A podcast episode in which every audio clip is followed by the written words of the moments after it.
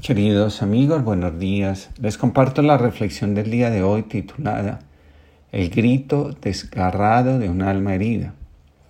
En psicotraumatología hablamos del trauma de la propia autoría. Con esta expresión hacemos referencia al dolor que nos causamos a nosotros mismos. Ninguno está exento de experimentar el dolor. Todos somos libres para actuar frente a lo que nos sucede.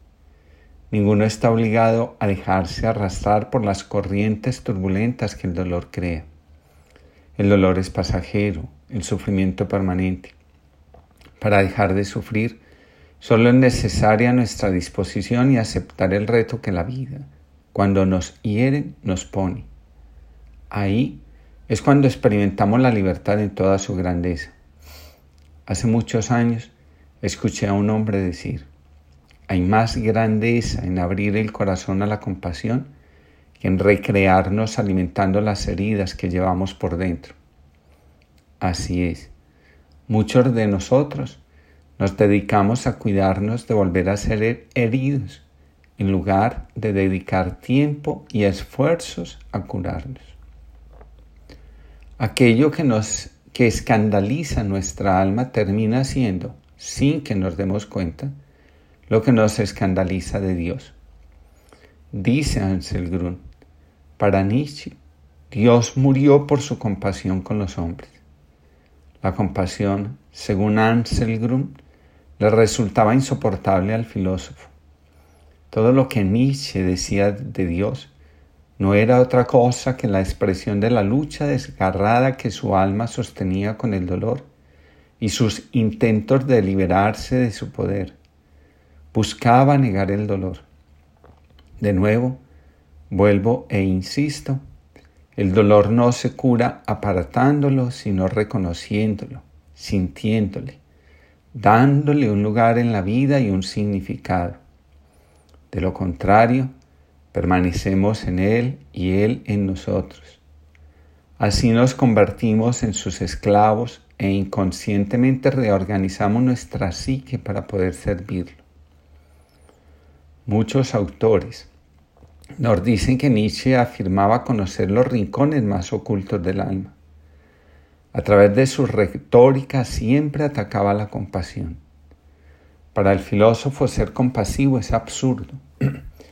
Quien se muestra compasivo termina arrastrado a la muerte por su propia debilidad.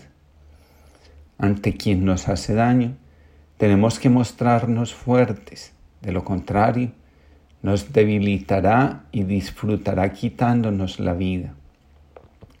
Esta es la lógica de quien se aferra al dolor y no lo quiere soltar porque tiene miedo de volver a experimentarlo. Sin embargo, se ignora que el apego al dolor hace que no sean los demás los que nos lastiman, sino que ahora seamos nosotros mismos nuestros verdugos. Nietzsche, por ejemplo, se obsesionó con la compasión, constantemente la atacaba, la ridiculizaba y mostraba desprecio a quienes hablaban de ella y la consideraban una virtud. El Evangelio nos cuenta, en aquel tiempo dijo Jesús a sus discípulos, ustedes oyeron que se dijo, amarás a tu prójimo y aborrecerás a tu enemigo. Yo en cambio les digo, Amen a sus enemigos y recen por quienes los persiguen. Así serán hijos del Padre que está en el cielo, que hace salir su sol sobre malos y buenos y manda la lluvia a justos e injustos. Porque si aman a los que los aman, ¿qué premio obtendrán? ¿No hacen lo mismo también los publicanos?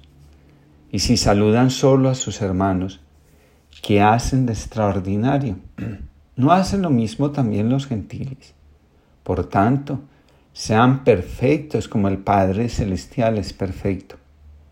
Para Nietzsche, este discurso valía la pena ser vivido y practicado. A lo anterior añadía, solo que fue proclamado por alguien que nunca vivió.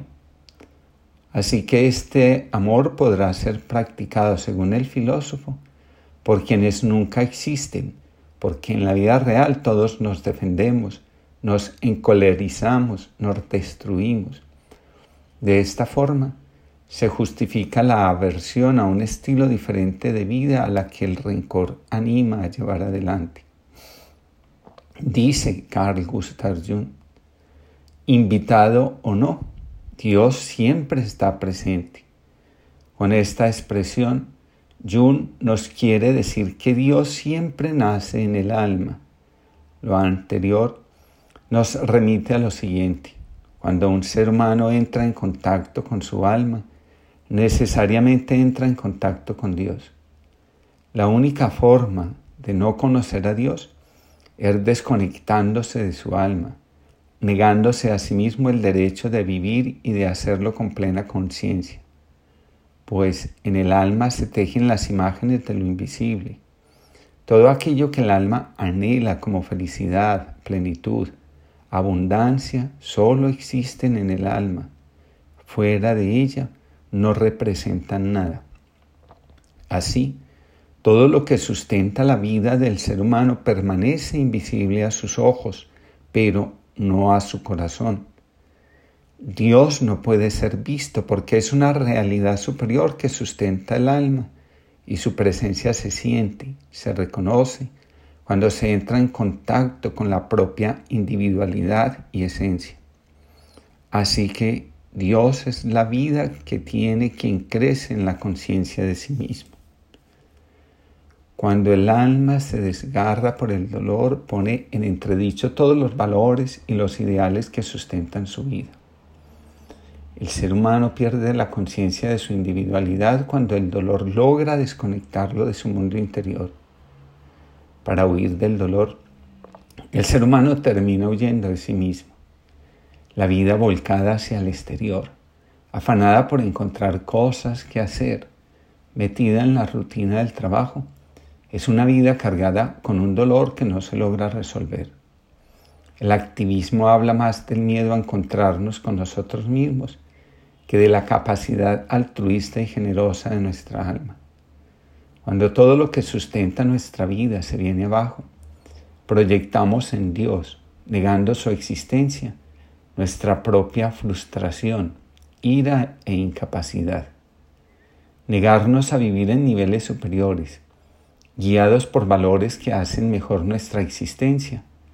Es la manifestación de lo aferrados que nos encontramos al sufrimiento. Para conocer a Dios es necesario desprendernos del egoísmo, del narcisismo y del victimismo. ¿Me oyes, Señor? Estoy sufriendo horrores encerrado en mí mismo, prisionero en mí mismo. No oigo más que mi voz Solo me veo a mí y tras de mí no hay más que sufrimiento. ¿Me oyes, Señor? Líbrame de mi cuerpo.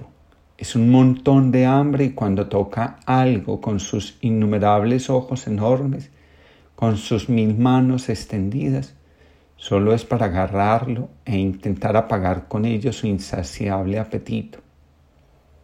¿Me oyes, Señor? Líbrame de mi corazón está hinchado de amor, pero aun cuando creo que amo locamente, acabo descubriendo con rabia que es a mí mismo a quien estoy amando a través del otro. ¿Me oyes, Señor? Líbrame de mi espíritu. Está lleno de sí mismo, de sus ideas, de sus opiniones. No sabe dialogar, pues no le llegan más palabras que las suyas. Y yo solo me aburro, me canso, me detesto, me doy asco. Desde que empecé a dar vueltas y más vueltas en mi sucia piel como en el lecho quemante de enfermo del que se daría cualquier cosa por huir. Todo me parece ruin, feo, sin luz. Y es que ya no sé ver nada sino a través de mí. Y siento ganas de odiar a los hombres y al mundo. Y solo es por despecho, puesto que no sé amarlos y quisiera salir, escaparme, marchar a otros países, porque yo sé que la alegría existe, la he visto cantar en muchos rostros, yo sé que la luz brilla, la he visto iluminando mil miradas, mas no puedo salir de mí. Yo amo mi prisión al tiempo que la odio. Pues yo soy mi prisión y yo me amo, yo me amo, Señor, y me doy asco. Y ahora no encuentro ya ni siquiera la puerta de mi casa. Enseguecido, avanzo a tientas, me golpeo con mis propias paredes, con mis límites, me hiero, me hago daño, demasiado daño. Y nadie lo conoce porque nadie entró en mí. Estoy solo, solo. Señor, Señor, ¿me oyes? Enséñame mi puerta, cógeme de la mano, ábreme, enséñame el camino, la ruta de la luz y la alegría. Pero, Señor, ¿me estás oyendo? Sí, pequeño, te oigo y me das pena. Hace tiempo que has hecho tus persianas caídas. Ábrelas, mi luz te iluminará. Michel Quas. Que todos tengan una feliz jornada y que tengamos la disposición de levantar nuestras persianas para que la luz de Dios entre y nos ilumine.